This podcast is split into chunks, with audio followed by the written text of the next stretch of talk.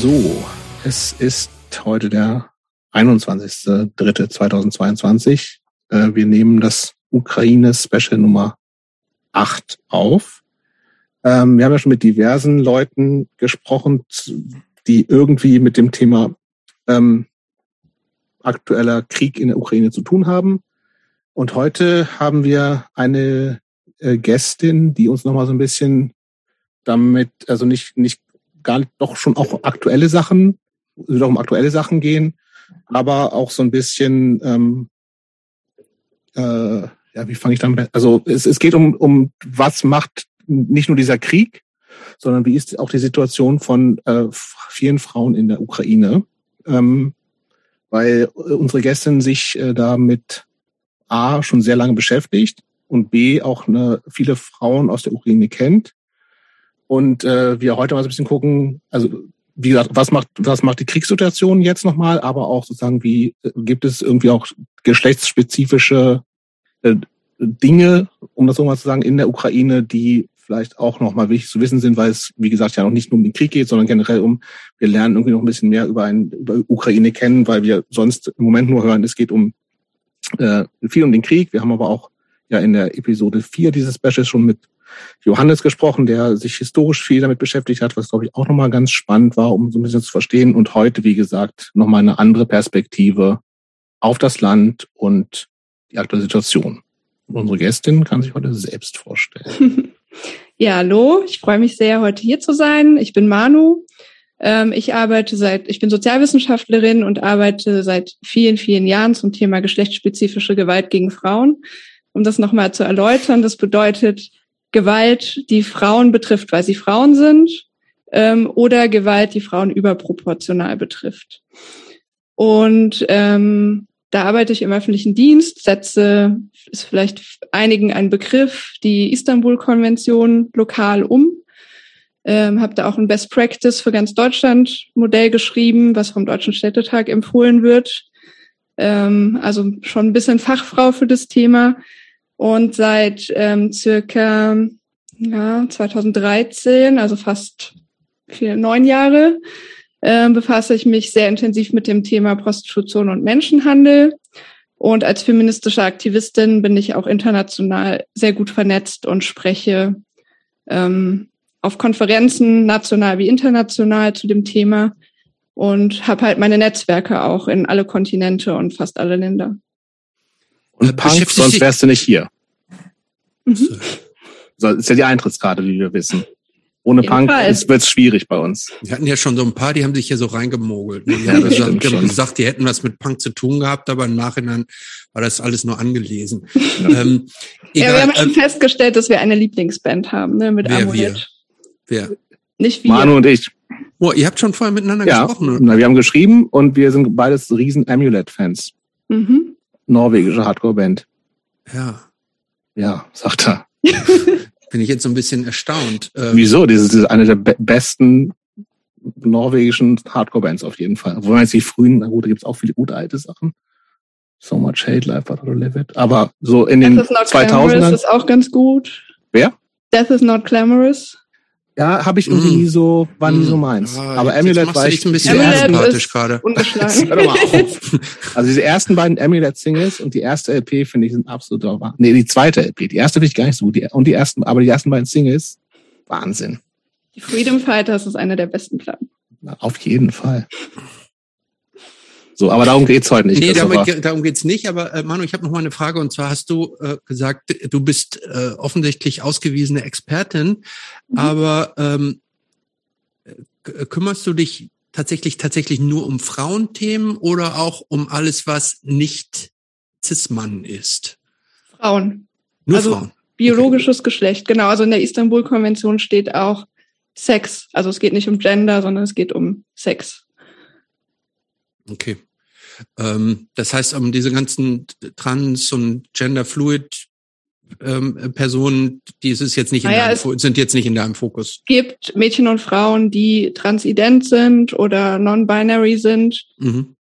Dann natürlich schon, aber die, die Grundlage ist das biologische Geschlecht. Nehmen wir mal das Beispiel weibliche Genitalverstümmelung. Ähm, da ist ja der Grund, warum man das erfährt, das biologische Geschlecht. Mhm. Ja, okay, verstanden. Ähm, wo fangen wir an? Ja, vielleicht, also vielleicht fangen wir damit an, was, was aktuell gerade, also du, du hast im Vorfeld gesagt, du, du bist schon länger auch mit, mit Frauen und Frauenverbänden aus der Ukraine in Kontakt. Mhm. Ähm, vielleicht fangen wir ruhig mal im, im, im Aktuellen an. Also was, was, was geht gerade bei denen, seitdem die Welt sich da ja noch mehr geändert hat als, als überall? Also ähm, kannst du irgendwie so, einen, so einen Einblick geben, wie so die letzten Kontakte gewesen sind? Also mit was, mit was wird sich die Stimmung geändert und, und, und was, was ist da gerade Thema vielleicht nochmal? Mhm. Kann man das irgendwie so in Worte fassen? Ja, also ich habe, ähm, ich bin in einer Facebook-Gruppe, die, da sind 719 Frauen, wobei nicht alle aus der Ukraine sind, aber da dreht sich alles um die Ukraine und Frauenrechte in der Ukraine. Ähm, da lese ich immer so ein bisschen mit und einen sehr engen Kontakt habe ich insbesondere zu drei Frauen. Ähm, eine ist inzwischen in Polen, ähm, zwei sind noch in der Ukraine und mit denen spreche, also schreibe ich fast jeden zweiten, dritten Tag. Mit ähm, Maria habe ich vor drei Tagen dann auch noch mal länger telefoniert, auch noch mal in Vorbereitung auf den Podcast, um so ein bisschen Eindrücke auch zu geben. Ähm, und heute hatte ich nochmal einen Kontakt von Maria vermittelt bekommen von einer aus der Ukraine geflüchteten Frau, die wahrscheinlich, wenn ich es richtig verstanden habe, gerade in einem in einer Erstaufnahmeeinrichtung ist und in einer Woche in Stuttgart ankommen wird. Und die war ziemlich verängstigt. Da können wir auf die Gründe ja auch nochmal später eingehen. Ähm, sie hatte sich dann versucht, irgendwie schon mal Stuttgart-Gruppen zum Beispiel auf Facebook zu suchen, ähm, und dort irgendwelche Kontakte zu knüpfen und war dann ziemlich erschüttert, dass sie ziemlich viele pro-russische Posts dort gelesen hat. Und ähm, das war dann nochmal so ein Grund, warum sie dann auch ähm, Maria gebeten hat, möglichst Kontakte herzustellen. Und ich habe dann jetzt in meinem Netzwerk eben zwischen zwei Terminen ganz schnell mal geguckt, ähm, in einer deutschen Gruppe, in der ich bin, wen kenne ich denn aus Stuttgart und wer könnte da was vermitteln und habe da direkt gefunden, dass es dort eine junge Ukrainerin, eine Studentin gibt, die dort eine Selbsthilfegruppe aufbaut und habe dort den Kontakt hergestellt und eben kurz bevor wir gestartet haben, habe ich die Nachricht bekommen, dass sie sich jetzt sehr viel besser fühlt. Also es war so eine kleine Aktion, die ich dann eben nochmal starten konnte. Ja, ansonsten schaue ich einfach fast jeden Tag morgens als allererstes, ob die beiden was geschrieben haben. Ich möchte nicht immer fragen, ob alles okay ist. Mhm. Ähm, dann guckt man einfach, also neulich war es dann auch mal so, letzter Post vor zwölf Stunden, das war super ungewöhnlich, da war ich schon sehr besorgt und dann habe ich dann aber gesehen, oh, sie hat doch was in ihrer Story jetzt kürzlich gepostet. Genau, und ähm, die beiden sind sehr rührig, die machen sehr viel. Ich versuche das auch, oder wir mit unseren Netzwerken zu unterstützen. Und ähm, ja, das ist so ein bisschen der Alltag gerade. Äh, Maria, da war ich sehr erschüttert. Das war auch so ein Moment. Also ich bin eigentlich ziemlich resilient, was solche Themen angeht und versuche es so emotional auch ein bisschen von mir fernzuhalten. Und dann saß ich neulich beim Abendessen und äh, Maria hatte irgendeinem britischen Sender, glaube ich, ein Interview gegeben. Ähm, das habe ich mir dann beim Essen irgendwie angeguckt, was man irgendwie nicht machen sollte. Ähm, und dann habe ich halt im Hintergrund gehört, wie dort die Bomben geflogen sind, also wie man schweres Geschütz gehört hat. Und die Reporterin fragte dann auch, sag mal, äh, haben wir da gerade irgendwie Artillerie oder sowas gehört? Und sie meinte nur ganz cool, ja, aber das kann ich inzwischen unterscheiden, das ist die ukrainische, das äh, tut nix. Und ich erinnere mich, wie ich da saß und wirklich in Tränen ausgebrochen bin, weil ich einfach dachte, wie krass ist das? Die gibt ein Interview und hinter ihr hört man halt, dass da Krieg ist, so, ne? Und ja, ansonsten ist es halt so, dass die beiden sehr viel versuchen, sich abzulenken. Die waren ziemlich lange auch drinnen, sind gar nicht rausgegangen. Jetzt trauen sie sich das wieder, ähm, haben dann mal ihren Garten gemacht, also alles so Beschäftigungstherapie, weil, also sie arbeiten auch Kurze mhm. Zwischenfrage, sind die alleinstehend äh, oder nee, haben die mit Familie? Familie? Das ist auch so ein Grund, warum sie dort bleiben. Mhm. Weil also Kind und Partner jeweils und dann müssten sie ja den Partner mindestens dort zurücklassen. Mhm. Äh, ich hätte, äh, können wir noch mal vielleicht ganz kurz zwei Schrittchen zurückgehen mhm. und zwar, wie ist denn eigentlich jetzt vor dem Krieg der Status und die Rolle und so der, sagen wir mal, der feministische Entwicklungsstatus in der Ukraine gewesen. Ne? Also das ist ja diese äh, äh, diese feministische Idee ist ja unterschiedlich, sagen, sagen wir mal, unterschiedlich weit fortgeschritten in unterschiedlichen Ländern der Welt. Ne? Also mhm. wir hier in Deutschland sprechen ja schon lange drüber und es gibt vielleicht kleine Verbesserungen und dann auch mal wieder nicht und so. Aber wir haben, sagen wir mal, wir haben jetzt ja so ein, ein gewisses Niveau. Ähm, kannst du sagen, wie das eigentlich in der Ukraine war, bevor dieser ganze Krieg angefangen hat? Also das kann ich jetzt ehrlich gesagt gar nicht so sagen. Also ich weiß, wir ähm, bekommen ja immer so mit, auch von ähm, sehr aktivistischen Gruppen ähm, generell aus diesem Raum, also nicht nur Ukraine, sondern auch Russland. Also Pussy Riot ist ja sicherlich bekannt oder die Femen, die ja auch ihren Ursprung, glaube ich, sogar in der Ukraine haben. Also, ja, was ich so erlebe, ist, dass die sehr, sehr aktivistisch sind und also in, in meinen internationalen Netzwerken erlebe ich auch so, was die Analyse und den Aktivismus angeht, sehr wenig Unterschiede. Also egal, mit wem man es zu tun hat, man kämpft gegen dieselben Probleme tatsächlich und gegen dieselben ähm, Auswüchse patriarchaler Gesellschaft. Und was ganz klar ist, dass die Ukraine ein sehr, sehr armes Land ist ähm, und natürlich dann auch sehr viele Ausbeutungsverhältnisse in Richtung Westeuropa, also insbesondere auch Deutschland stattfinden und wir dann immer so ein bisschen ja, für uns ist es immer sehr schwierig, weil wir wissen, dass die Frauen in der Ukraine in einer sehr vulnerablen Position sind. Ähm, und wir gehören hier quasi eigentlich zu dem Land, was auch einen maßgeblichen Einfluss darauf hat. Wie?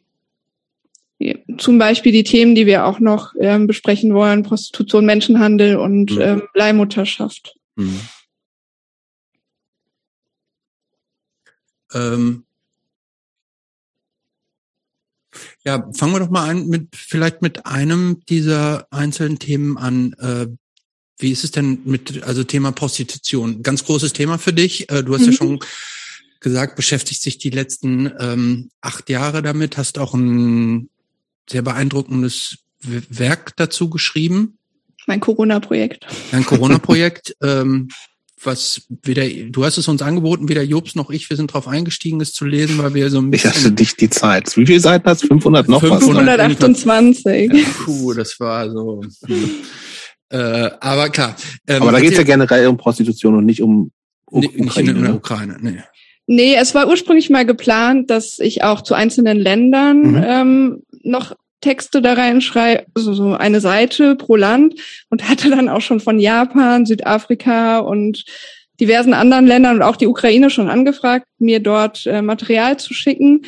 Ähm, und dann habe ich gemerkt, dass das Buch zu umfangreich wird und ich dann eventuell noch mal ein zweites Buch. Also hast du es denn gekürzt auf die 500 irgendwas Seiten? genau. Das ist schon die, das ist schon die Kurzversion. Das ist schon die, ja, genau. Director's Cut. Aber ähm, jetzt mal wir haben ja schon ganz kurz im Vorgespräch darüber gesprochen. Ähm, kann man diese 520 Seiten auf, auf kurze, griffige Thesen runterbrechen? Hm, Prostitution ist ein Gleichstellungshindernis, das zeigen uns alle Studien und ähm, und langsam, das ist ein, warte, warte, warte, das ist ein Gleichstellungs ein Gleichstellungshindernis. Das ist ein Wort, das müssen wir uns erstmal auf der Zunge zergehen lassen. Also die Existenz von Prostitution schadet ja. nicht nur den Frauen in der Prostitution, sondern hat einen Einfluss auf die Gesellschaft insgesamt. Okay.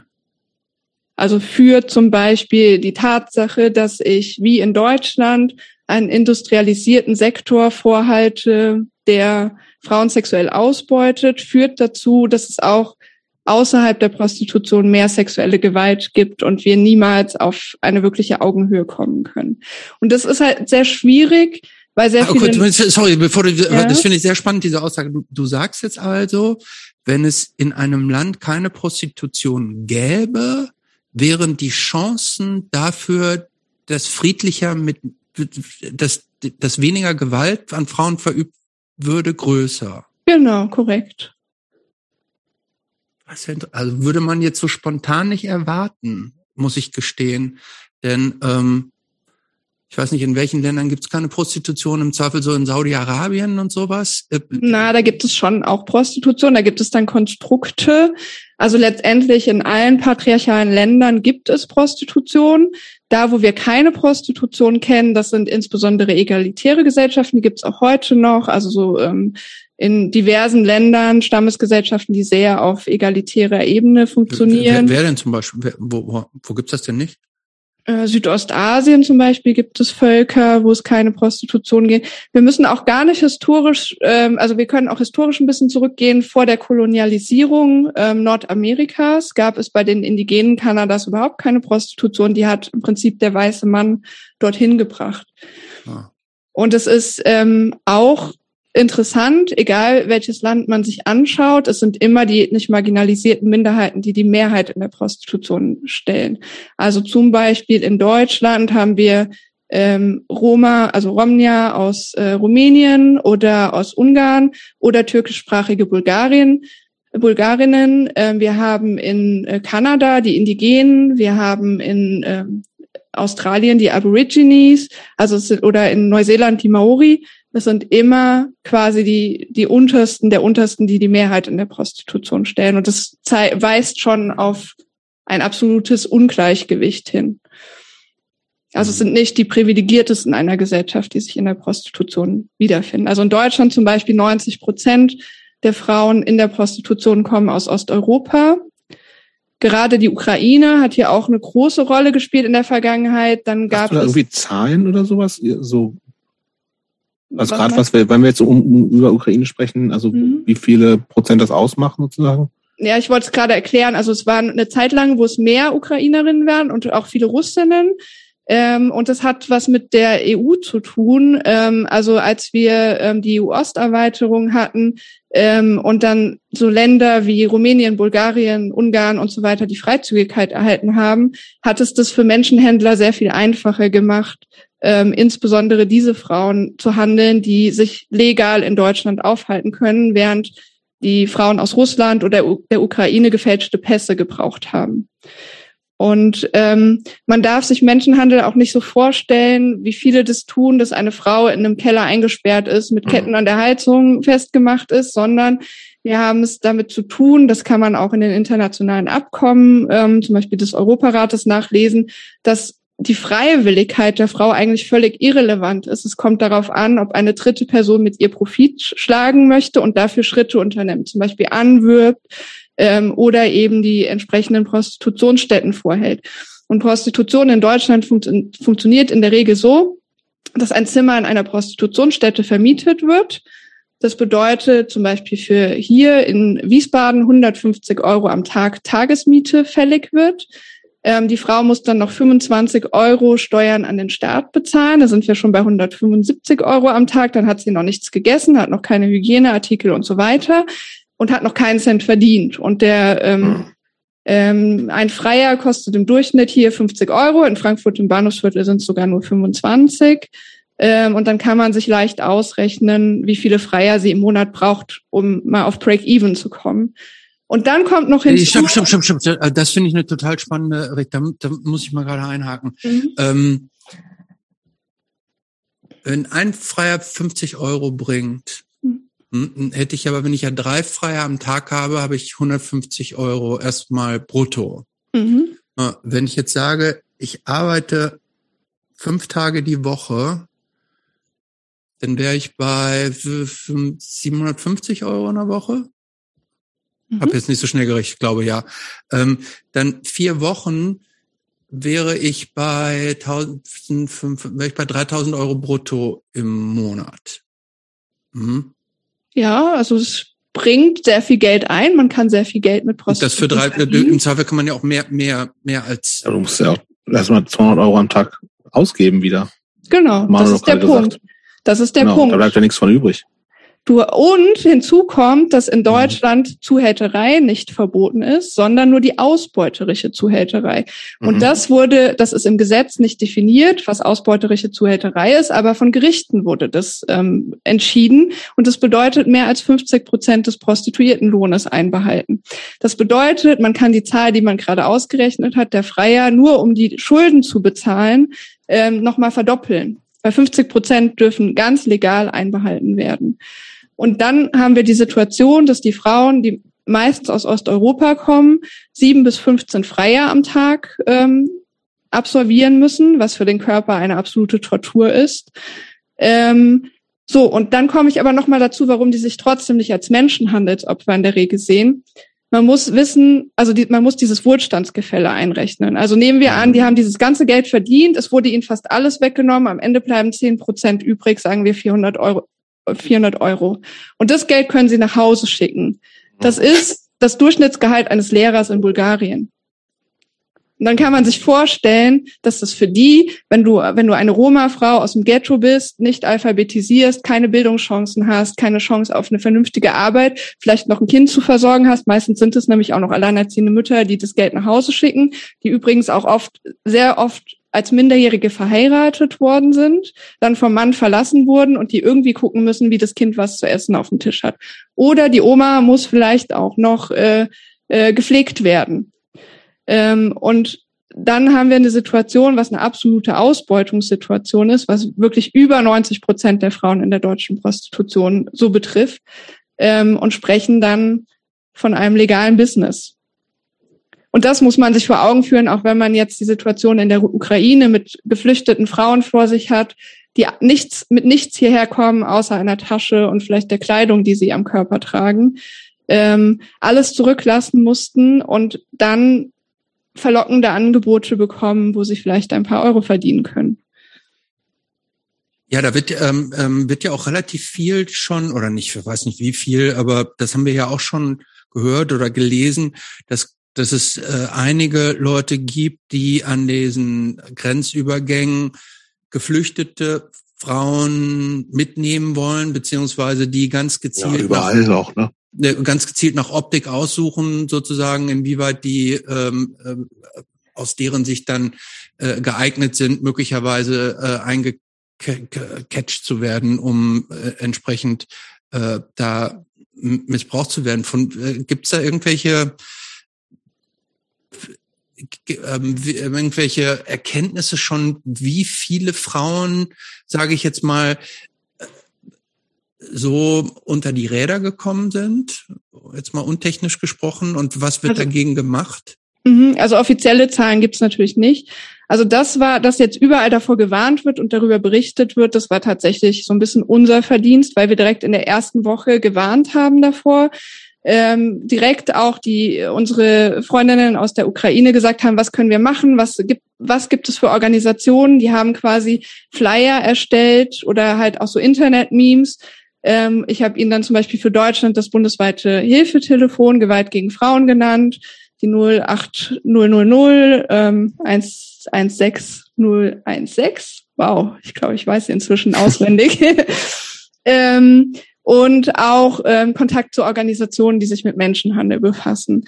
Ähm, was meine Freundinnen dort gemacht haben, die beraten dort unter anderem auch die Regierung seit, ich glaube, inzwischen äh, fünf oder sechs Jahren. Also nicht nur die aktuelle Regierung, sondern da gibt es so ein Programm, das nennt sich, oh, ich habe es mir eben irgendwo aufgeschrieben sogar, ähm, Democracy Development Center, genau. Ähm, und die haben dann äh, auch so ein Chatbot entwickeln lassen, der im Prinzip über Telegram und so weiter die Frauen warnt, also ihnen Tipps gibt, wenn sie an der Grenze sind, niemandem die Pässe zu geben, äh, mit niemandem mitzugehen, ähm, Hilfe zu suchen und so weiter.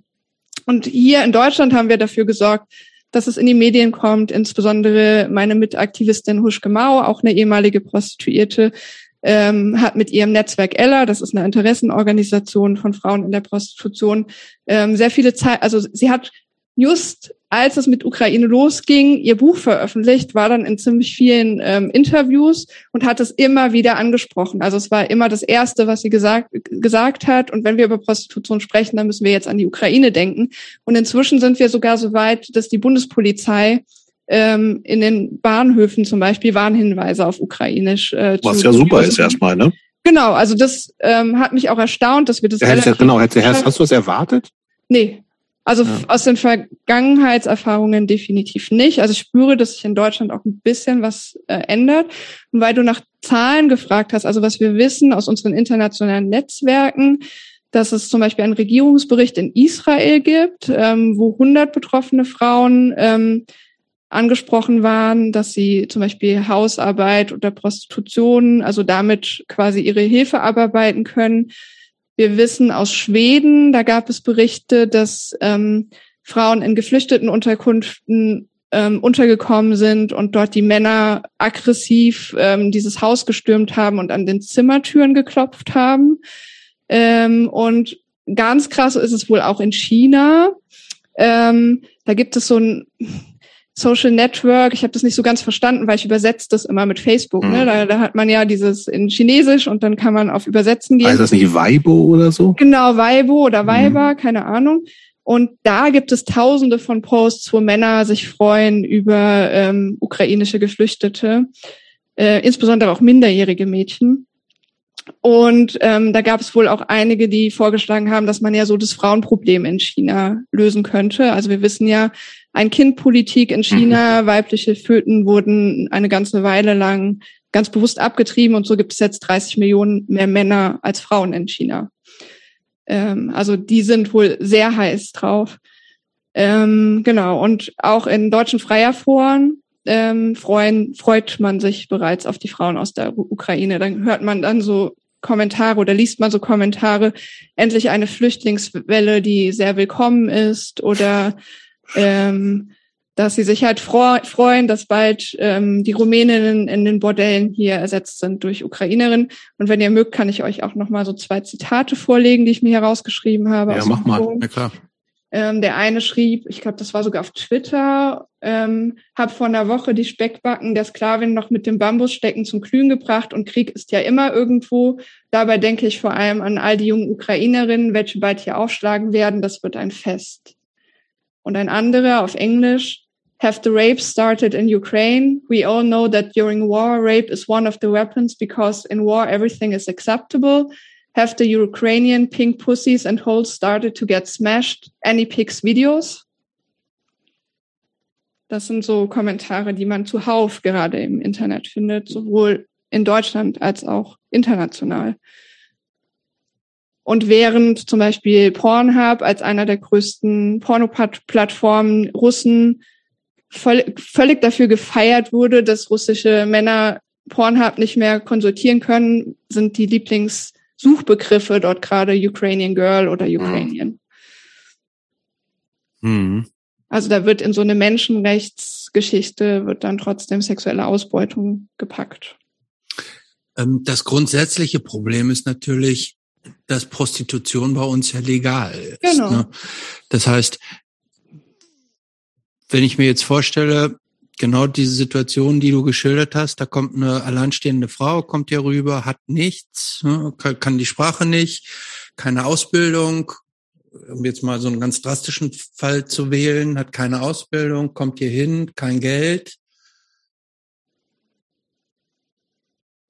Gibt's ja zwei, gibt's ja im Grunde zwei Varianten. Entweder sie wird da praktisch so rein, reingelurrt, weil irgendjemand die dann sich so rauspickt und da dann so verführt, sage ich jetzt mal.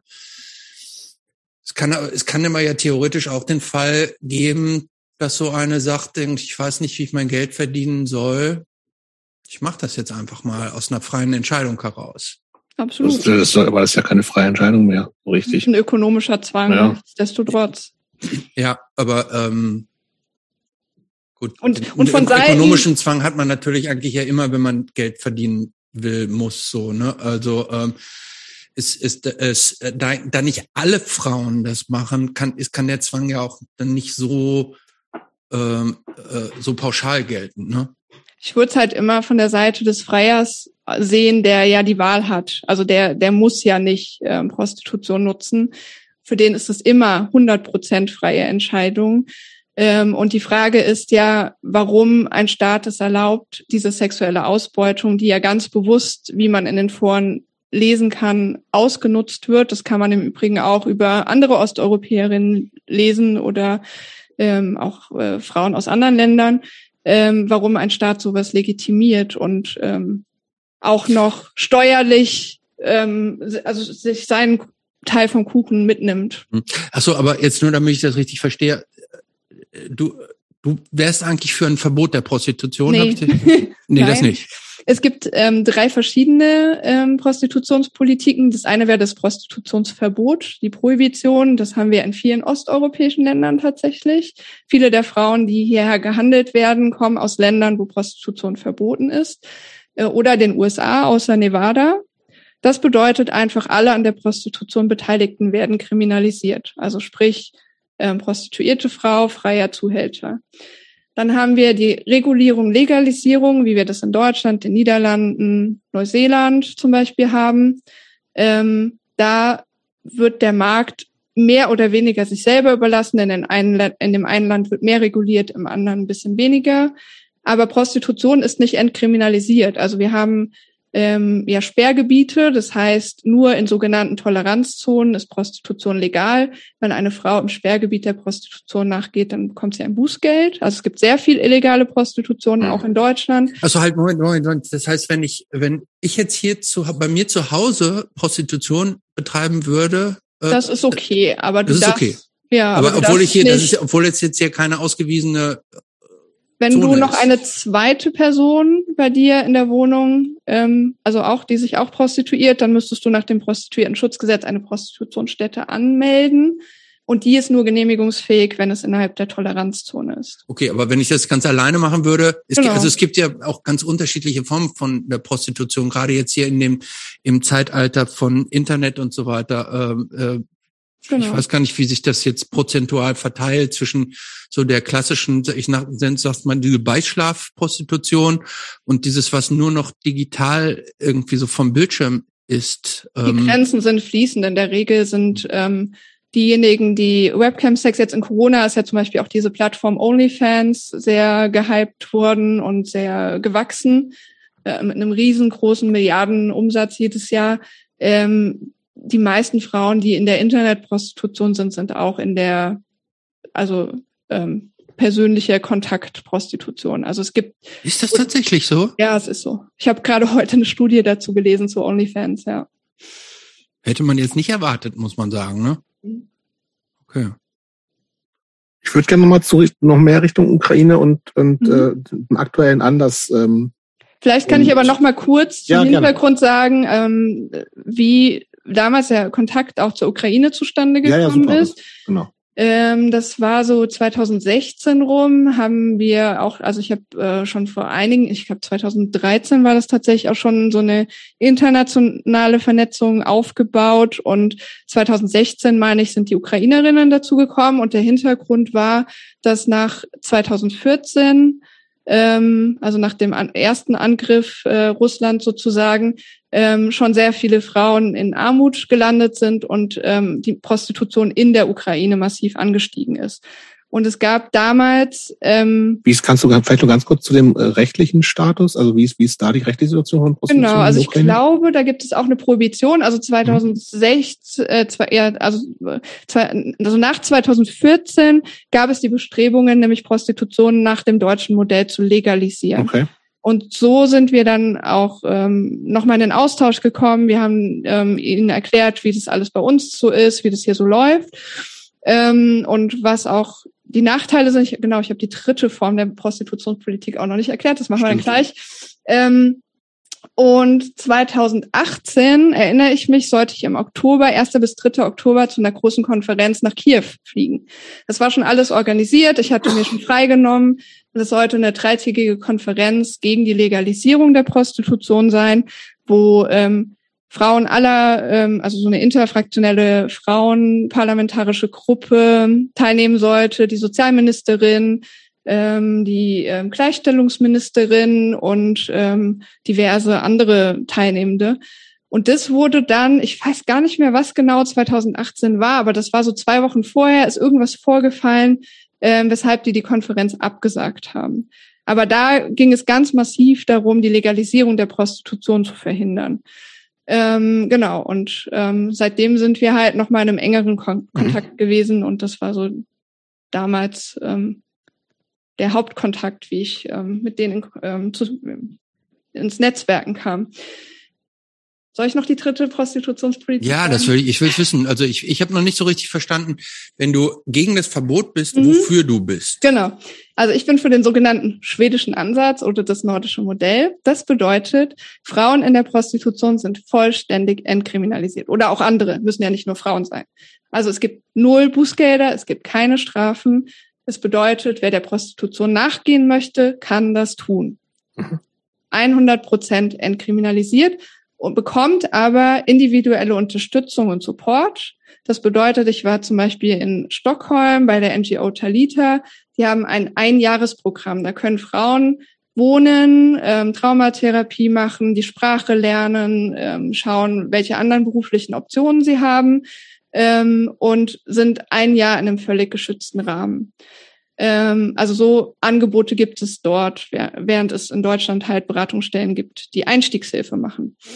Ähm, wir wissen aus Studien, dass neun von zehn Frauen in der Prostitution aussteigen wollen. Also für diese Frauen wäre, also ist das der schwedische Ansatz, das Angebot, ähm, wir unterstützen dich dabei. Auf der anderen Seite ist aber Zuhälterei verboten und Bordellbetrieb verboten. Also das heißt, Prostitution darf nur auf einer individuellen Ebene ohne das dritte Profitieren stattfinden. Also eine freiwillige, selbstständige, prostituierte Frau kann dem nachgehen. Was aber verboten ist, ist, die, ist auch das Freiertum. Das heißt, es gibt eine Freierkriminalisierung, ähm, weil man sagt, die Freier sind diejenigen, die die Nachfrage schaffen. Also eine einseitige. Ja, Moment mal, wie, wie geht denn das? Also wenn die Prostitution erlaubt ist, aber das Freiertum ist verboten, dann kommen die ja nie zusammen, weil einer ist dann ja doch kriminell. Naja, also die Polizei hat auch nicht unendliche Ressourcen. Die Genau. kümmert sich um die, die, ähm, wo es einen Menschenhandelsverdacht gibt. Und wir wissen tatsächlich ganz eindeutig, dass der Menschenhandel aus anderen Ländern nach Schweden rapide runtergegangen ist, dass die Prostitution an sich runtergegangen ist und die Frauen, die im Markt verblieben sind, die können höhere Preise erzielen, weil es gibt ja weniger Konkurrenz in dem Sinne. Das, nee, aber das beantwortet noch nicht meine Frage oder vielleicht Ja. habe ich dich missverstanden. Also das langfristige Freiertum Ziel, bedeutet aber, aber nicht nur, dass wir über das Gleiche reden. Du sagst also, Freiertum ist doch, wenn ich die, die Dienste einer Prostituierten in Anspruch nehme, bin ich freier. genau, Und das, das bist ist aber verboten. Genau, das ist kriminalisiert. Wenn sie das legal betreiben darf, Also versuch's doch es mal, ist nicht verboten. versuch's doch mal ne? zu übersetzen in den Kontext häuslicher Gewalt. Also du hast einen Mann, der seine Ehefrau schlägt. Mhm. Dass sie geschlagen wird, also da sie, sie, also es gibt ja viele Frauen, die gehen nicht von ihrem schlagenden Partner weg, sagen wir Mhm. so. Und das können sie freiwillig tun. Die können weiter bei ihrem misshandelnden Ehepartner bleiben. Mhm. Aber er darf sie nicht schlagen und er wird dafür kriminalisiert.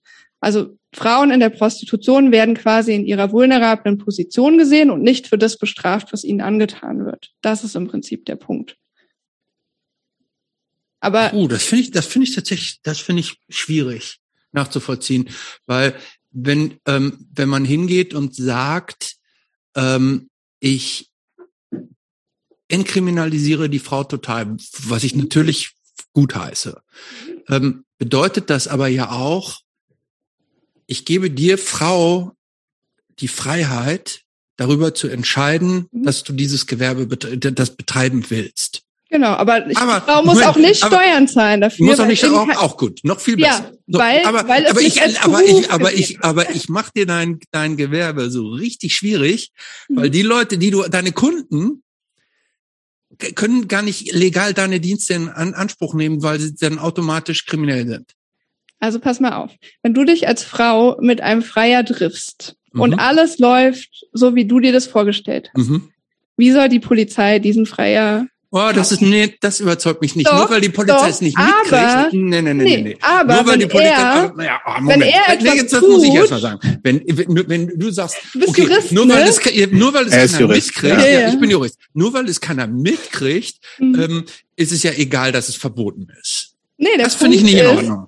Der Punkt Nee, ist, Also ich bin nicht bei deinem, bei deiner dritten Variante, das kann ich sagen. der Punkt ist Weil doch, ich finde, nee, nee, nee, das muss ich sagen, weil ich finde, du beschneidest jemanden, wenn du sagst irgendwie, ich will, du als Frau hast die freie Entscheidung, wir kriminalisieren, du musst keine Steuern zahlen, wir respektieren dich in deiner Entscheidung. aber, nicht aber- als Gewerbe, sondern du darfst, du darfst, Aber Prostitution ist ja gegen Geld. Ne? Das ist Ja, ja, genau. also Leistung gegen Geld ist, ist eine Form von Gewerbe. Ja, aber es wird ja nicht als Gewerbe gesehen, deswegen muss die Frau ja auch keine Steuern zahlen. Es wird ja als Okay. Gewalt angesehen. Und selbstverletzendes Verhalten ist erlaubt. Und wenn du dafür Geld bekommst, ist das erlaubt. Aber der Freier darf es trotzdem nicht. Aber solange es keiner anzeigt, wird er nicht geschnappt werden. Dieses mit dem keiner anzeigt, das finde überzeugt mich nicht. Das, das Aber muss- aber ich glaube, Der ich Punkt, auf den ich ich hinaus möchte, wenn er etwas tut, ja. was sie nicht wollte. Und Prostitution ist immer grenzüberschreitend. Und die Freier, das sagen alle Frauen in der Prostitution, das, was abgemacht hat, zählt nicht mehr, wenn der per- körperliche Kontakt da ist. Wenn er etwas tut, was vorher nicht abgemacht war, kann sie ihn anzeigen. Und die Beweis, Also, das dass- verstehe ich ja. Okay, ja gut. Hm. die, die Beweislast ist so viel einfacher, als wenn du in einem legalisierten System dann erklären sollst, ja, aber das war so nicht ausgemacht, aber Prostitution an sich ist legal. Es reicht ja schon, wenn du die SMS zeigst, wo du dich verabredet hast. Also die, die Handlungsmacht ist für die Frauen in der Prostitution sehr viel größer. In den Ländern Schweden, Norwegen, Island, Kanada, Israel, Frankreich, das sind die Länder, die inzwischen ähm, den schwedischen Ansatz, der dort seit 30 Jahren sehr erfolgreich praktiziert wird, ähm, umsetzen. Ich würde das gerne mal so stehen lassen, Christoph. Ja, ich glaub, Das wir können total, das bringt das das, wir darüber wollen wir auch gar nicht reden. Ja, aber es ist aber, äh, äh, Moment, äh, Nee, äh, lass mal, lass mal. Moment, lass ich darf doch, nee, aber du musst mir jetzt nicht, du musst mich nicht, nicht im Satz abschneiden. Ich sage ja, ich ich, gerade ich, angefangen übrigens. ist mir egal, jetzt rede ich. ähm, ich kann doch wohl sagen, dass mich das spontan jetzt noch nicht überzeugt. Ne? Natürlich. Manche Themen müssen ja auch, ähm, ähm, Musste ich gar nicht überzeugen. manche Themen müssen ja auch manchmal ein bisschen sacken. Ich kann ja nur sagen, jetzt so, wenn ich das so spontan höre, hackelt's da bei mir innerlich irgendwie. Das, äh, es gibt, gibt ja auch sicherlich einen Grund, warum manche Länder sich für das eine und für das andere entscheiden. Und das, das belegt ja, dass es im Zweifel Gründe für das eine, für das andere und dann erfolgt eine Abwägung und der entscheidet sich dann so und so. Ich wäre jetzt bei der ersten Variante mal so spontan. Ver Verbot oder was? Nee, nee, nee, nee, nee, nee, nee Nummer zwei. Nee, nee, ich, für, mich wäre es wär alles legal. Ähm, Ja, aber da haben wir halt die Konsequenzen, mit denen wir uns jetzt hier auseinandersetzen. ja, okay. Ähm, sprechen wir über die Ukraine weiter. ähm, ähm, Jobst, äh, sollen wir jetzt noch weiter hier über Prostitution und Ukraine sprechen? Ich würde ja auch gerne über das Thema Leihmutterschaft sprechen. Da will ich auch noch drüber sprechen, aber vielleicht würde ich gerne, ja, okay, können wir auch erst machen. Ist aber auch so ein Sonderfall. Ich will vielleicht noch mal eher so ein bisschen ähm, ein Thema gerne vorschieben, weil, ähm, wie gesagt, also Krieg ist, und du hast es vorhin ja auch schon angesprochen, also ich meine, es ist immer, äh, also ist nicht schon eine Katastrophe genug so, sondern ich glaube, es ist oft so, dass eben auch äh, gerade Frauen unter Krieg leiden. Ich meine, wir, wir kennen und erinnern uns alle noch an, an die äh, ganzen Kriegsverbrechen, die ähm, an äh, Frauen verübt worden sind äh, in den ganzen letzten Kriegen, an die wir uns erinnern können. Ähm, dann, äh, also da würde ich vielleicht gerne mal wissen, du, also was hast du im Moment mitbekommen? Also in den letzten drei Wochen sind wir jetzt in ein bisschen knapp über drei Wochen Krieg. Also was gab Hier es da schon? glaube ich, ne? Ja, Mhm. ja, stimmt. Vier, ja. Ähm, genau, also wa- was, was hat sich da getan, also aus den Netzwerken, in denen, in denen du bist? Ähm, und vielleicht ist eben äh, geschuldet dieser Sondersituation Krieg, ne? Ähm, was ist auch so mit, mit, mit äh, gibt es da schon Änderungen, was auch so häusliche Gewalt angeht und sowas? Das ist ja auch ein Thema, das, was so in Sondersituationen auch nochmal anders vielleicht Mhm. ähm, Genau, also was mir erzählt wurde, ist, dass auf der einen Seite, also sexuelle Gewalt kommt eigentlich mit jedem kriegerlich, kriegerischen Konflikt einher. Ähm, das hat was auch damit zu tun, dass im Militär das so als Demütigung des Gegners angesehen wird, ähm, die Frauen des Gegners zu vergewaltigen. Ähm, und was die Ukraine jetzt macht, was wirklich ähm, sehr selten der Fall ist, dass sie ähm, Kriegsverbrechen auffordert anzuzeigen und explizit auch sexuelle Gewalt. Ähm, also das ist ja auch oft sehr schambehaftet, aber Mhm. da wurde angekündigt, dass man ein Monitoring machen möchte und auch das mit erheben möchte. Zahlen konnte man mir jetzt keine nennen, aber zumindest das Signal ist schon mal eins, was eher ungewöhnlich ist. Ähm, Aber reden wir jetzt nur, Entschuldigung, dass ich unterbreche, wir reden jetzt nur von Übergriffen von russischen Soldaten gegenüber ukrainischen Frauen oder reden wir Genau. auch von dem, reden wir auch von dem Thema, dass in den ukrainischen Partnerschaften mhm, das wäre jetzt häusliche Gewalt, genau. häusliche Gewalt, genau, Mhm. auch Genau, und da ist das Problem, ähm, wurde mir gesagt, dass ähm, die Polizei gerade ganz massiv mit anderen Dingen beschäftigt ist. Also zum Beispiel ähm, gibt es Saboteure, ich, das, wir haben beide nicht das englische Wort dafür gefunden, was ich mir erzählen wollte. Also Menschen, die in Häuser reingehen, um dort Brandsätze zu legen. Okay. Und die Polizei ist sehr massiv damit beschäftigt, sich um diese Sachen zu kümmern, was zu einem absoluten Vakuum führt und häusliche Gewalt ganz massiv zunimmt. Und zwar nicht nur vom Partner auf die Ehe, also auf die Partnerin, also vom Mann auf die Partnerin, sondern auch im gesamten Familienzusammenhang. Also ähm, da gibt es sehr, sehr viele Berichte wohl in den Foren, von denen sie berichten, dass die bereits bestehende Gewalt in den Familienzusammenhängen nochmal ganz massiv eskaliert. Das haben wir im Übrigen auch während der Corona-Pandemie ähm, in Deutschland erlebt. Ähm, also da war ja immer die Rede von Anstieg von häuslicher Gewalt. Das darf man nicht so verstehen, dass Partnerschaften, die vorher in Ordnung waren, plötzlich gewaltvoll werden, sondern in Krisensituationen ist es immer so, dass dort, wo die Gewalt schon ist, nochmal eine Eskalation stattfindet. Und hier haben wir jetzt in der Ukraine nochmal die besondere Situation, dass die Polizei nicht da ist, um ähm, mhm. berufen zu werden, dass auch die ähm, Schutzunterkünfte nicht erreichbar sind für die Frauen ähm, und somit eine ziemliche auswegslose Situation besteht, ähm, der sie nicht entfliehen können. Da möchte ich auch darauf hinweisen, dass ähm, die Frauenrechtsorganisation Terre de Femme Spenden sammelt für eine Schutzunterkunft in der Ukraine. Kann man auf deren Seite finden. Mhm. Also das ist ein massives Problem, wurde mir berichtet.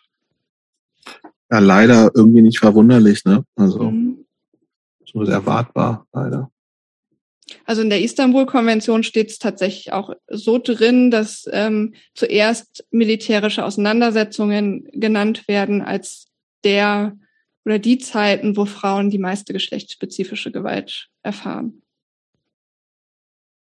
Und das scheint sich hier auch ganz massiv zu bestätigen.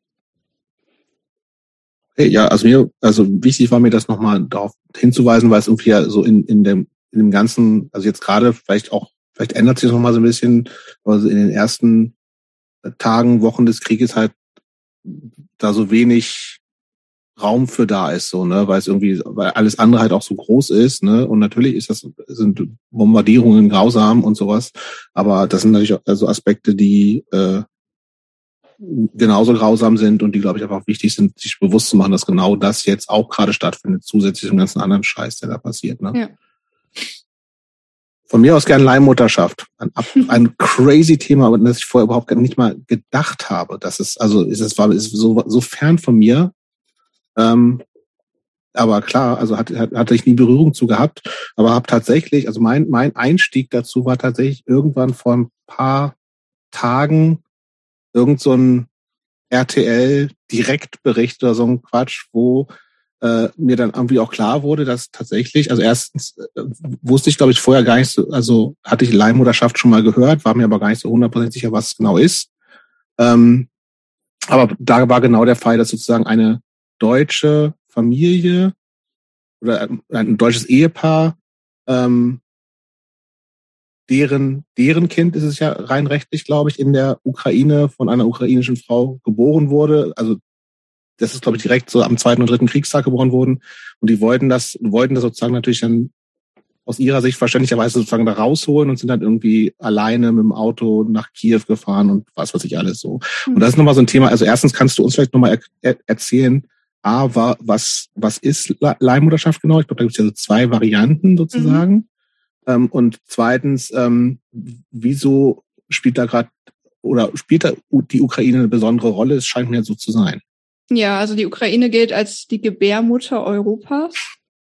Auch absurd irgendwie. Mhm, nachdem ähm, Länder wie Indien und Nepal zum Beispiel waren und Thailand waren früher sehr beliebte Länder für diese Praxis. Haben auch, auch aus Deutschland und so? Ja, absolut. Ah, okay. Ähm, die haben Gesetze erlassen, ähm, nach denen das nicht mehr erlaubt ist, weil da auch sehr viel Ausbeutung stattgefunden hat. Ähm, und äh, auf die Konsequenzen auch für die Frauen kann ich ja auch nochmal gesundheitlicher Art eingehen. Ähm, und da hat sich die Ukraine als ähm, eines der Länder mit, ähm, also weil dort die Gesetzgebung sehr lax ist, ähm, hat sich als ein Land heraus gearbeitet sozusagen, wo die ähm, Kliniken sehr viel Geld verdienen. Das hat auch wiederum was mit der Armut der Frauen dort zu tun. Mhm. Und wir haben. Erklär doch vielleicht noch mal ganz kurz genau, was Leim, äh, Leihmutterschaft ja, also ist. Damit, damit wir von der anderen Seite aufzuziehen. Also wir haben eine Entwicklung, nach der wir auf der einen Seite, wir leben in einer Gesellschaft, die sehr auf Selbstverwirklichung und Erfüllung der Wünsche äh, bezogen ist. Hier bei uns und das bedeutet zum Beispiel auch, nicht zu akzeptieren, dass zum Beispiel ein Kinderwunsch nicht erfüllt werden kann und man sucht nach anderen Möglichkeiten, sein Kind zu haben. Also nicht ein Kind zu adoptieren, sondern sein Kind zu bekommen. Und andererseits gibt es ähm, andere auch kapitalistische Zwänge, wie zum Beispiel in den USA die großen Firmen wie Google oder ähm, andere im Silicon Valley ähm, schreiben das in ihre Arbeitsverträge rein, weil sie nicht wollen, dass Frauen zum Beispiel länger ausfallen, wenn sie schwanger sind, dass sie eine Leihmutterschaft bezahlen. Also sprich, hier geht es um keinen Ausfall von Arbeitskraft und natürlich Schönheitsideale des Frauen befürchten, durch einen Kaiserschnitt oder eine Geburt ihren Körper zu ruinieren. Also sehr egoistisch geprägte Motive. Also einmal der unerfüllte Kinderwunsch und andererseits andere Gründe, die da eine Rolle spielen. Und es gibt dann zwei Formen der Leihmutterschaft. Das eine ist die sogenannte altruistische Leihmutterschaft. Das bedeutet zum Beispiel, eine Frau kann kein Kind bekommen und ihre Schwester erklärt sich bereit, ohne dafür eine finanzielle Entschädigung zu bekommen, für die Schwester das Kind auszutragen. Das soll jetzt auch zum Beispiel in Deutschland nach Koalitionsvertrag legalisiert werden. Ähm, also das hat die unsere jetzige Regierung beschlossen, dass sie das gerne ähm, ja, ermöglichen möchte. Und das andere ist eine Form der Kaufmutterschaft sozusagen. Also da kann ähm, der Vater seinen Samen spenden und ähm, die Frau ist dann die Eizellspenderin, nach der dann das Kind befruchtet wird und ähm, trägt es dann aus und kriegt dafür eine Summe X.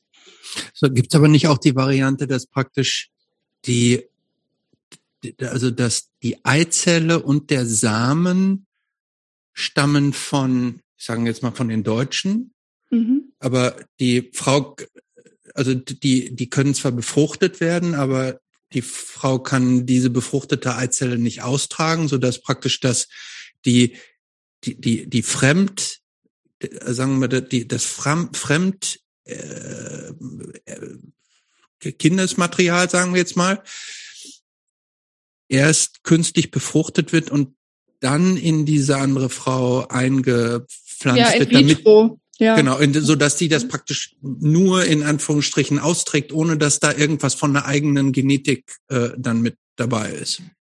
Ja, in der Regel wäre das aber dann schon auch möglich, dass ähm, zum Beispiel durch künstliche Befruchtung das Kind selbst auszutragen. Ich glaube, das sind die wenigsten Fälle, wo das, also wenn eine Befruchtung in vitro möglich ist, dass die Frau es nicht austragen kann. Das sind wird es sicherlich auch geben, aber das sind nicht die klassischen Leihmutterschaftsfälle. Also die klassischen Leihmutterschaftsfälle sind Eizellspenden. Ähm, und das ist schon eine Riesenbelastung. Da sterben auch schon einige Frauen dran, weil du musst dir vorstellen, dass der Körper, also es reicht nicht eine Eizelle für dieses Verfahren, sondern du brauchst ein Vielfaches von Eizellen, um dass es überhaupt erfolgreich ist. Das wissen auch viele, die versuchen, über künstliche Befruchtung doch noch ein Kind zu bekommen, wie viele Versuche da oft nötig sind. Also das ist ähm, mit sehr viel Hormongaben verbunden, mhm. ähm, was an sich schon eine große Belastung für die Frau darstellt. Also berichtet wird von Frauen, die sich von morgens bis abends übergeben, ähm, die ähm, ähm, ganz schwere, Le äh, ich glaube, Nierenschädigung oder Leberschädigung, ich weiß nicht genau, ähm, erleiden. Und also viele sterben tatsächlich auch an diesem Verfahren mit den Hormongaben. Aber sag mal, ist das, ist das denn so ein, ist das denn wenigstens so ein Business, wo man sagt, äh, völlig in, also ökonomische Zwänge, ja, aber oder verdient da auch irgendwie vermittlungsmäßig irgendwer was dran? Gibt es da ja, irgendwie so natürlich. Zahlen und so, so? Also zum Beispiel in der Ukraine die größte Firma ist Biotexcom. Also das ist auch ein beliebter Partner für deutsche Paare, die dort ein Kind bekommen wollen. Und man muss einfach sagen, weniger als fünf Prozent der kaufenden Eltern sind Ukrainerinnen und Ukrainer. Also 95 Prozent hm. dieses Business ist ein Profit auf dem Rücken dieser Frauen wo aber andere sehr viel Geld mitmachen. Und ähm, was, was, Was was was- verdient man da? Genau, ja. Genau. Was verdient man da für so eine?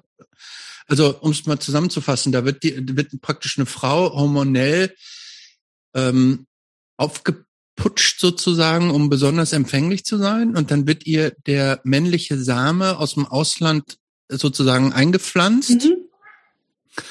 Und wenn es dann gut dann muss geht, sie es noch austragen. genau, muss neun es Monate. austragen neun. Monate und dann Und wenn das Kind dem dann nicht gefällt oder ähm, behindert ist, dann gibt es sehr regelmäßig Probleme, ja. okay. Äh, und wie viel ähm, wie viel verdient so eine Frau dafür? Ähm, ich habe mal die Summe von 10.000 Euro gelesen, mal von 20.000. Das ist wohl abhängig davon, was dort ausgehandelt wird. Es gibt ein, ah, ich hab, weiß jetzt den Namen leider nicht, ein sehr, sehr gutes Radio-Feature, was äh, vor ein paar Okay. Monaten erschienen ist. Das kann ich euch gerne mal für die Shownotes oder so zuschicken. Unbedingt. Mhm. ähm, wo auch betroffene Frauen interviewt worden sind, ähm, wo auch über die Summen gesprochen worden ist. Und was ähm, mir jetzt nochmal berichtet worden ist von meinen Freundinnen, ist, dass in den Foren, also auch dieser ähm, Gestationsfirmen, gerade richtige Dumpingpreise aufgerufen werden. Also nochmal weniger Geld mit dem Hintergrund, dass die Frauen in Not sind und das Geld dringend brauchen. Und hinzu kommt, dass, ähm, weil die ja vertraglich gebunden sind, diese Kinder auszutragen, die Frauen nicht fliehen dürfen. Also die werden im Prinzip dort festgehalten. Es gab einen Bericht von 19 Frauen, die da in irgendeinem Keller, in so einem Bombenschutzbunker äh, waren, weil, sie nicht, weil ihnen nicht erlaubt wurde, das Land zu verlassen. Weil sie ja das das hatte ich Kind noch jetzt gar nicht richtig verstanden. tragen. Die sind da praktisch bei irgendeiner Firma unter Vertrag mhm. und müssen da praktisch, also wie, wie häufig müssen die denn da bereitstehen? Also die können nicht sagen, ich will nicht mehr. Ich Naja, jetzt- dann gibt's halt kein Geld, ne? Ja. Oder auch wenn was schief geht, hast du ja trotzdem die ganzen körperlichen Einschränkungen und ähm, die ganzen ähm, Unannehmlichkeiten. Und wenn das Ergebnis am Ende nicht stimmt, dann kriegst du auch das Geld nicht. Mhm. Mhm. Und ähm,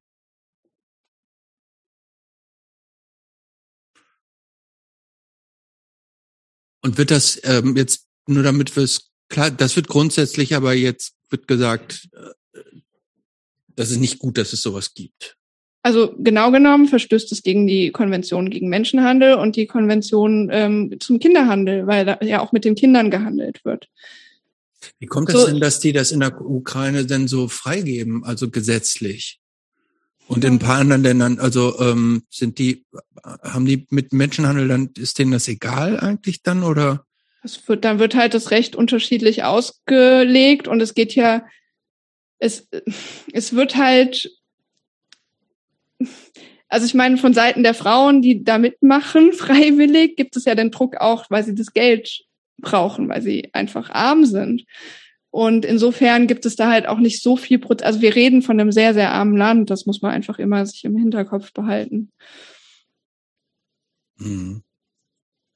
Ja gut, da könnte man natürlich schützend, die als Staat schützend die Hand drüber legen und sagen, wir wissen, dass unsere Leute so arm sind. Ähm, ist halt trotzdem aber auch, werden ja Steuern zum Beispiel dadurch eingenommen, wenn das so ein Milliardenbusiness ist. Das ist halt ein lukrativer Wirtschaftszweig, das haben wir ja ganz oft so. Dass dann das nicht so genau genommen wird, wenn es Geld in die Staatskassen spült. Und hat, hat sich dieses, dieses, dieses Business, ist es ja dann auch, ne? Ähm, du hast ja eben schon gesagt, also jetzt, jetzt gibt's so, also wird das aktuell noch vorangetrieben? Hast du da irgendwas? Also jetzt sozusagen in, in Ja, wie gesagt, also nochmal Dumpingpreise gerade. Also Ja. es wird massiv geworben dafür und ähm, auch hier gibt es an den Grenzen, ähm, also ähm, von Donetsk und Luhansk gibt es Menschen, die Frauen belästigen ähm, und mit solchen Offerten. Ähm, auch in Richtung Leihmutterschaft. ja, genau. Also ich habe irgendwo gelesen, ähm, dass es tatsächlich ein Problem gibt, äh, dass diese Kinder nicht abgeholt werden. Also die, diese die Kinder, die im Prozess einer Leihmutterschaft irgendwann praktisch so auf den Weg gebracht wurden und die jetzt dort geboren werden, äh, dass die einfach nicht abgeholt werden können. Äh, das Mhm. wär- wäre ein Problem. Auch, ja. Also du meinst jetzt in, in dem Krieg, in der Kriegssituation? Genau, in der Kriegssituation, ja. ja. Ach so, nee, ich dachte jetzt eher, also so oft, dass ähm, die sich dann doch anders überlegen und das Kind doch nicht wollen. Nee, also tatsächlich haben wir Berichte gerade von allen möglichen Ländern, wo die Eltern in Anführungszeichen, die das Kind haben wollen, versuchen, die Kinder, also wie ähm, Jobst das berichtet hat, ähm, dort rauszuholen, ohne mhm. sich um die Frauen zu kümmern, die, die ja auch irgendwie da noch mit dranhängen. Mhm. Ja, aber das ist, glaube, das ist, also das kam in diesem absurden RTL-Direktbericht tatsächlich auch so, oder wie auch immer das hieß, ähm, auch so, also ist, da ging es wirklich nur um, es war aber auch so, also es war sehr, ja, so fast schon äh, die heldenhafte, das heldenhafte Ehepaar, was den harten Weg ins umkämpfte Kiew auf sich genommen hat, um ihr Kind da rauszuholen. Und sie haben es dann geschafft und alles war so Happy End mäßig und ich dachte auch schon so, ja, hä? Nee, also kann eh kein Happy End sein und irgendwie so, also wie gesagt, ich hatte mich vorher mit diesem ganzen Thema überhaupt nicht auseinandergesetzt und und und äh, jetzt auch noch nicht so richtig viel, aber auch da ich gedacht, ja, aber die, also die die Frau, die das Kind da jetzt ausgebrütet hat, um das mal so auszudrücken, die sitzt jetzt da immer noch im ja und Keller vor allen Dingen also auch so, also erstens mal das, dass ähm, hier eine einseitige, ein einseitiges Kümmern für die Frau, äh, für, für das Kind ist und die Frau mhm. einfach nicht zählt. Aber auch unabhängig vom Krieg ist es halt schon auch so, dass die Frauen das Kind, was sie neun Monate ähm, in ihrem Bauch getragen haben, nicht mehr halten dürfen. Also es wird ihnen sofort, äh, da es geboren ist, entrissen. Und ähm, also das muss man sich allein mal vorstellen, was für eine emotionale Belastung das auch ist. Also ich meine, man, es ist ja nicht, nicht nichts, neun Monate schwanger zu sein und ähm, es ist halt einfach nur ein Gegenstand, der gehandelt wird. Ja, also ich, ich bin noch nicht so ganz, ich weiß noch, ich, also ich weiß es noch nicht so richtig. Also ich, es, für mich ist das ein bisschen, also in der Theorie kann das, kann das für mich ein sauberes Business sein. So, ne? Also so ganz, ganz, wenn, wenn, wenn man so Emotionen raushalten könnte, was wahrscheinlich in, in dem allergrößten Teil der Fälle gar nicht geht. Also ich bin da voll bei dir, du sagst irgendwie so, ja, da wächst halt neun Monate etwas in dir ran und natürlich hast du irgendeine Art von Beziehung dazu, aber in der Theorie würde ich sagen, ja, weißt auf was du dich einlässt, bla bla bla, so, ne? Also wenn es so einfach wäre, das, das könnte schon sozusagen äh, irgendwie funktionieren. Aber wie gesagt, ich, ich, mir war es wichtig, nochmal sozusagen ähm, in, in Bezug auf, wie gesagt, es ist ein Ukraine-Special, es, es geht um ähm, mir hier darum, irgendwie viele Aspekte, die jetzt auch eine Rolle spielen, während des Kriegs nochmal irgendwie äh, ähm, den, den Horizont so ein bisschen auch zu erweitern und einen Blick auf, auf das, was nicht überall ständig in den, in den Medien ist, neueste Angriffe und tagesaktuelle Beschüsse ähm, zu haben. Und ich fand das jetzt schon total gut und, und wichtig zu hören, was da alles noch so drin kommt. Und ich will, ich, also mir geht's, ich will, ich weiß, Christopher hätte Bock auf so Grundsatzdiskussionen zu Leihmutterschaft und so, aber ich habe da, ich würde mich da heute raushalten. wenn du das machen nein, willst. Ich, ich, nein, ich will jetzt auch nicht, keine große ähm, äh, Grundsatzdiskussion anfangen.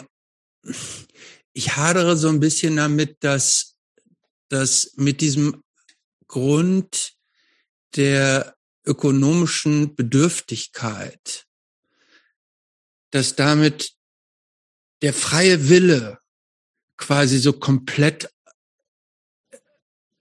diskreditiert wird. Dass man nicht hingehen kann. Aber wo ist denn das ein freier Wille? Nee, ich, also das wird das, ich, ich, ich kann, also ich, ich traue mir das nicht zu, das so abstrakt zu beurteilen, wenn eine Frau hingeht und sagt, ich entscheide das, ich möchte das machen. Ich will nicht in, Fabrik, in die Fabrik gehen und ich will nicht das machen oder ich, genauso wie jemand sagt, ich habe Spaß am Sex, ich mache jetzt mal ein Business. Also ich, ich, ich, das ist für mich, würde ich auch sagen, wenn ich den freien Wille der Frau auch so akzeptiere, dann kann ich doch nicht sagen, hm, du denkst zwar, du hast hier einen freien Willen, aber in Wirklichkeit bist du gar nicht frei. Das, also, dass, dass wir jetzt so, aber wir reden also ich hadere schon damit, also das andere ist immer besser wissen, was nun freier Wille ist und was nicht. So, das damit. So ein krass neoliberales Denken irgendwie Vielleicht. zu sagen, ähm, immer sprechen wir von Zwängen und schauen uns an, wie Gesellschaft uns limitiert. Und dann, wenn es um solche Ausbeutungsstrukturen geht, dann erfinden wir plötzlich den freien Willen. Also die Frage ist doch, habe ich 100 Optionen und daraus wähle ich, äh, meinen Körper zu verkaufen oder ähm, meine Gebärmutter zum Austragen eines Kindes zur Verfügung zu stellen? Oder habe ich überhaupt keine Optionen? Und das ist das, was als Lichtschein am Horizont erscheint. Das sind doch zwei völlig unterschiedliche Ausgangspositionen und wir können doch nicht wegleugnen, dass die Mehrheit der Frauen, um die es hier geht, aus völlig armen Situationen kommen. Also kann es ja nicht nicht eine Rolle spielen. Sonst hätten wir in der Prostitution nicht 90 Prozent Osteuropäerinnen ja, und als Rolle. würden wir. Ja, natürlich spielt das eine Rolle. Das will ich auch überhaupt nicht in, in Abrede stellen. Na, natürlich spielt das eine Rolle und natürlich ist das in, äh, da habe ich, da habe ich überhaupt keinen Zweifel dran, du, dass du das ganz überwiegend so die, die, die von der von der Person, die es macht, ja, das, da habe ich mein Denken in den letzten neun Jahren sehr verändert, zu sagen, schaust dir doch mal von der anderen Seite an. Muss jemand eine Frau dafür kaufen, das Kind auszutragen? Muss eine Person, eine Frau dafür kaufen, die egoistischen sexuellen Wünsche zu erfüllen? Oder können wir nicht hier ansetzen und sagen, nee, wir finden es nicht in Ordnung, dass du diese ökonomische Notlage ausnutzt? Das ist doch eigentlich die Frage, die wir uns stellen müssen als Gesellschaft. Können wir es uns in einem reichen Land wie Deutschland erlauben, ähm, die Ärmsten der Armen auf diesem Kontinent oder auch in anderen Kontinenten so auszubeuten, damit wir unsere eigenen egoistischen Wünsche erfüllen. Und ich mhm. glaube, das ist eine ganz andere Frage, als ja, darf ich mit Frage. meinem Körper mhm. tun, was ich möchte. Natürlich, deswegen ist es ja entkriminalisiert. Also sind ja die Betroffenen, sollen ja meiner Meinung nach auch entkriminalisiert sein. Meiner auch übrigens. Ja, da sind wir uns ja einig. Ja, aber ich, ich tatsächlich, also ich, ich verstehe schon auch, wo, wo Christopher herkommt und ich, ich so in der Theorie denke ich auch so, ja, soll doch jeder und jede machen, was er oder sie will, ne? Aber da komme ich auch her ursprünglich. Genau, mal. Das, also aber de, de facto ist es natürlich so, ne? Also ich meine, wenn das, also warum, warum machen denn keine gut bezahlten äh, oder privilegierten Professorinnen Leihmutterschaft, weil sie sagen, habe ich Bock drauf. So, es macht niemand wahrscheinlich oder ganz wenige, weil sie Bock drauf haben, sondern eben weil es eine der wenigen oder eine Option ist irgendwie, ja, also es hat, es hat was mit immer mit noch mehr mit ökonomischen Zwängen zu tun, so, weil sonst hättest du irgendwie aus, also weißt du, wenn es total freier Wille wäre, dann würde es, würde es ja auch den ganz normalen Durchschnitt der Gesellschaft in dieser, in dem Beruf haben, wenn es so ein Beruf wäre wie Bäcker. Ja, ja, da bin ich, ja, verstehe ich. Wir sind ich, immer so empfindlich, wenn es um Rassismus geht, wenn es um ähm, auf dem Rücken von anderen irgendwas zu tun geht, aber da sind wir irgendwie so völlig ignorant. Und wie gesagt, ich war es vor neun Jahren auch noch. Also ähm, diese, ich glaube, das hat viel mit Sozialisation zu tun und in so einer Gesellschaft aufzuwachsen, die das als völlig normal verkauft. Also wir alle sind zum Beispiel, was das Thema Prostitution angeht, in einer Gesellschaft aufgewachsen, in der das seit Jahrhunderten legal ist und völlig normal ist. Wenn ich aber mit meinen Ha, kann ich ja auch nochmal das Thema Punk hier einbringen. Bitte, Als ich als ja. Tourmanagerin unterwegs war mit meinen schwedischen Jungs, ähm, da waren wir, die Anekdote erzähle ich immer sehr gerne in Leipzig. Ähm, es gab dann nach dem Konzert äh, Mittwochabend, war sofort Feierabend und wir wollten noch irgendwo ein Bier trinken. Und das Einzige, was offen hatte, war der Stripclub. Mhm. Und wir sind da reingegangen und für mich in Deutschland sozialisiert, Sexindustrie, völlig normales Business. Ja, klar, warum trinken wir kein Bier im Stripclub? So. Und meine fünf Jungs sitzen da und sagen, nach zehn Minuten können wir bitte ins Hotel gehen, wir haben hier keine Lust drauf.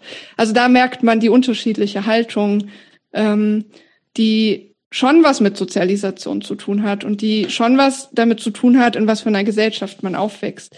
Und ich mache da auch niemandem einen Vorwurf, ähm, das nicht auf den ersten Blick zu sehen. Aber ich glaube, wir müssen uns nicht gefühlsmäßig damit auseinandersetzen, sondern mit den harten Fakten auseinandersetzen. Und die zeigen uns zum Beispiel in Bezug auf die Prostitution, dass mehr als zwei Drittel der Frauen in der Prostitution aus dysfunktionalen Familienverhältnissen kommen, schon in der Kindheit massive Gewalt erfahren haben. Und die zeigen uns auch, dass über zwei Drittel eine komplexe posttraumatische Belastungsstörung haben. Und das können wir nicht einfach wegreden, indem wir sagen, gefühlsmäßig ähm, kann ich das jetzt aber nicht greifen. Ähm, mhm. Weil das sind einfach mal die Hard Facts oder neun von zehn wollen aussteigen. Das, das, das wissen wir in der Studienlage her. Und wir wissen auch, dass die Freier, die Prostitution nutzen, auch außerhalb der Prostitution gewalttätiger sind. Das sagen sie selber von sich. In freier Studien gestehen sie das ein, dass sie auch äh, außerhalb der Prostitution sexuell übergriffig werden. Und all das kann man ja diskutieren, ohne zu sagen, ähm, wir müssen jetzt einer Meinung sein oder so, aber wir müssen uns zur Kenntnis nehmen und wir müssen uns irgendwie dazu verhalten ähm, und können es nicht einfach wegwischen mit einer ja komischen Haltung. Jeder kann ja machen, was er oder sie möchte, weil so funktioniert Gesellschaft nicht. Also wir müssen ja immer gucken, was haben Handlungen der einen für Konsequenzen auf die anderen. Und ich finde gerade in so Strukturen, in denen wir uns bewegen, sollten wir da besonders achtsam sein. Also das ist immer so mein Selbstverständnis gewesen. Guten Input. Mhm. Müssen wir was was nicht sagen, Christopher? Nee, weil ich, will- ich will lass das mal sacken. So, also ich will ja. Ähm, Das ist ja ähm, gut, dafür ist ja auch ich- da. ist- Eine Sache ist ja, ähm, so einen Initialimpuls zu haben und das so dann so sacken zu lassen. Ich, es, ich also ich habe halt tatsächlich, ich habe es im Vorgespräch schon gesagt, ich habe eine gute Freundin, die ähm, ähm, ähm, Bekannte, die hat eigentlich in, in einer Werbeagentur gearbeitet, richtig, äh, richtig, richtig gut Geld verdient und so weiter. Und ähm, die äh, ist Stripperin aus Leidenschaft, behauptet sie von sich selber. Ne? Und äh, ist um die Welt gezogen und hat irgendwie in New York gestrippt und in Hongkong und so. Und ähm, wenn man mit dir redet, ist eine total fitte, coole Frau und die sagt, ja klar, für die ist das ein, ist das ein Spaß und ein Spiel, praktisch auch in diesen, in diesen ganzen Strip-Dingern, die mag das Sleasige und die mag es dann praktisch, wie sie äh, möglichst viele Typen, denen möglichst viel Geld so aus der Tasche ziehen kann und hat Spaß dabei so. Und natürlich kann ich jetzt nicht in deren Kopf gucken und ich weiß nicht, was in, ich weiß nicht, was in deren Kindheit passiert ist, aber die trägt das sehr überzeugend vor, dass das ihre freie Entscheidung ist und dass sie das, Das kann doch auch gut sein. ja, ich weiß, Aber, trotzdem gibt es müssen- andere Zahlen nee, und Studien. nee, aber die, also. ich, ich glaube, dass die die Meinung nämlich, glaube ich, nicht so. Ich glaube, die- Manu, Nee, ich, ich kann nur aus meiner Erfahrung sagen, dass alle Frauen, mit denen ich, die in der Prostitution waren oder sind, genauso auch ähm, geredet haben, dass man das nicht immer als das hinnehmen muss. Aber ich kenne deine Freundin nicht und ich möchte da auch nicht ähm, ähm, aus der Ferne irgendeine Prognose oder äh, was auch immer abgeben. Aber ich finde es auch nicht relevant. Lassen wir doch, wenn nee, wir nee, sagen, da hast du völlig recht, dass es nicht relevant ist. genau, Das, ich wenn glaub, wir sagen, neun von zehn wollen aussteigen, dann sind Absolut, und dann ist das das. Entscheidende. Völlig Genau. klar. Also, ähm, das Einzige, was ich, ne- und ich glaube, das ist auch mein einziger Punkt, den ich machen will, ist, dass ich, äh, die, die Statistik ist überzeugend. Ne?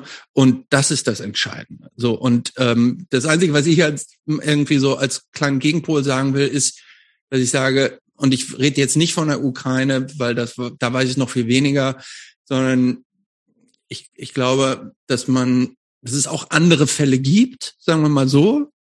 Die sind Wenn es neun von zehn sind, gibt es ja auch einen anderen Fall. Genau, Also also auch einen von anderen so und äh, äh, insofern ähm, ja. Ich glaube, was wir einfach verstehen müssen, ist, dass es keine individuellen Akte sind, sondern wenn du neun von zehn hast, dann haben wir irgendwas Strukturelles und dann müssen Mhm. wir uns das Phänomen an sich anschauen. Hm. Also es sind, sind ja nicht auch ein Prostitutionsakt ist ja nicht ein Austausch eines Individuums mit einem anderen, sondern da sind ja noch x Leute, wie ich es eben geschildert habe, dazwischen, die auch noch daran Geld verdienen. Und es wäre noch mal was anderes, wenn zwei Individuen irgendwas aushandeln, aber wir haben es hier mit einer Milliardenindustrie zu tun. Hm. Ähm, wo Ich, ich war übrigens, im, äh, Jobs, habe ich das eigentlich mal jemals erzählt? Ich war einmal in meinem Leben im Stripclub, äh, in so einem Stripclub. Das war der peinlichste, peinlichste Abend einer Wo oder in, einer in, wo, in in, welchem ganzen- Land denn? nee, hier in Berlin. Okay. Und zwar, weil Geschäftlich irgendwie, oder was? Ja, so halb, halb geschäftlich, weil ein Geschäftspartner, ich, ich erzähle es ganz kurz, ein Geschäftspartner von der Firma, in der ich gearbeitet hatte, hatte einen Spesenbetrug gemacht und der hat auf seiner Spesenabrechnung dann irgendwann so dreieinhalbtausend Euro drauf gehabt für ein angebliches Geschäftsessen. Und dann haben wir irgendwie so rausge rausgefunden, dass dieses Geschäftsessen natürlich kein Geschäftsessen war, sondern dass der in so einem Stripclub war. Mhm. Und das war meine Aufgabe. Ich musste dann auch in diesen, musste in diesen Stripclub gehen, um praktisch da denn auch eine Kreditkartenabrechnung zu haben, wo man sagen konnte, siehste, das, du hast kein Geschäftsessen gehabt und so. Und dann hab ich, bin ich mit einem Kumpel da reingegangen und ich habe mich erst also so, als Detektiv Undercover sozusagen. So als Undercover Detektivisch. Und das war, aber das, ich war, ich war, es war so peinlich, weil ich auch so unbeholfen in dieser Situation war. Es war grauenhaft. Ich kann es keinem, also wenn, wenn ich, aber nicht, wenn man also. Wenn dich jemand fragt, du empfiehlst es nicht. Nee, ich empfehle es nicht. Vor allen Dingen waren auch dann die, äh, die, die, die, äh, die Damen, die dann so zu uns am Tisch kamen und so, na, ihr Süßen und so, wollen wir nicht ein Pikolöchen trinken? Und so, oh, nee, nein, nein, nein, Das war so total, das war, das war Eure Rechnung war da nicht 3000 Euro. Nein, vor allen Dingen, vor allen Dingen kriegte man am Eingang, musste, nein, vor allen Dingen musste man am Eingang bar bezahlen und kriegte dann so Getränkebons. Ah, okay.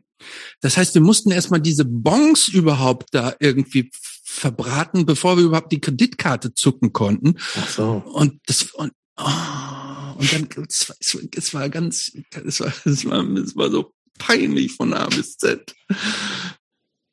Aber damit will ich will ich dieses Business jetzt nicht äh, nicht äh, ins Lächerliche ziehen.